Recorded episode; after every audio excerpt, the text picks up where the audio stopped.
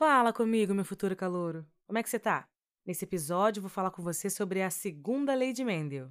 Bom, dando continuidade nos seus trabalhos, Mendel seguiu fazendo alguns cruzamentos, analisando agora mais de uma característica ao mesmo tempo. Em um dos experimentos, ele considerou a cor da semente, que pode ser amarela ou verde, e a textura da casca da semente, que pode ser lisa ou rugosas. Mendel cruzou plantas com as sementes amarelas e lisa, que eram dominantes com plantas de semente verdes e rugosas, que eram recessivas. Tá, peraí, só um minuto. Eu vou te explicar agora o que são esses conceitos. Dominante. O gene dominante é aquele que determina uma característica, mesmo quando em dose simples no genótipo. Recessivo. É o gene que só se expressa quando em dose dupla, pois na presença de um dominante, ele se torna inativo. Genótipo é o conjunto formado pelos genes de um indivíduo, que não são modificados naturalmente. O fenótipo refere-se às características visíveis que podem ser modificadas. O resultado desse cruzamento calor gerou na F1 indivíduos com semente amarelas e lisas.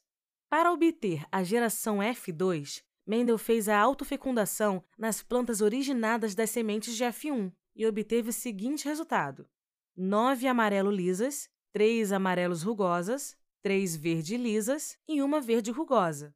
Com base nesse e em outros experimentos, Mendel propôs a hipótese de que na formação dos gametas, os genes para a cor da semente podem se separar, independentemente dos alelos que condicionam a forma da semente. E aí, Calouro, foi com esses estudos que Mendel criou a sua segunda lei, a lei da segregação independente dos genes ou de hibridismo. E o enunciado dessa lei fica assim: as diferenças de uma característica são herdadas independentemente das diferenças em outras características. Fica ligado nessa frase, em calor, não vai esquecer. E aí, continuando seus trabalhos, ele chega na terceira lei, que trabalha a dominância, afirmando que os indivíduos resultantes do cruzamento entre os seres que possuem dominantes e recessivos, também chamados de híbridos, apresentam características de dominância. Um gene dominante encobrirá um gene recessivo.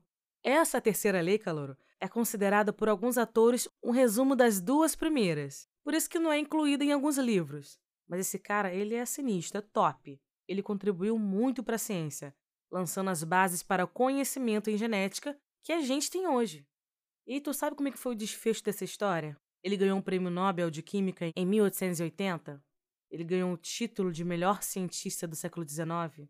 Ou ele não foi reconhecido em vida? Acertou quem respondeu que ele não foi reconhecido em vida. O reconhecimento da importância de suas descobertas só vem em 1900, 35 anos depois da publicação de suas pesquisas e seis anos depois da sua morte, quando alguns botânicos, em pesquisas independentes, chegaram a resultados semelhantes e resgataram as leis de Mendel. Então é isso aí, futuro calouro. Esse foi o nosso episódio sobre a segunda lei de Mendel. Você entendeu um pouquinho sobre o que é dominante recessivo, genótipo e ouviu um pouquinho também sobre a história de Mendel. É isso aí, calouro. Até o próximo episódio e beijo, tchau!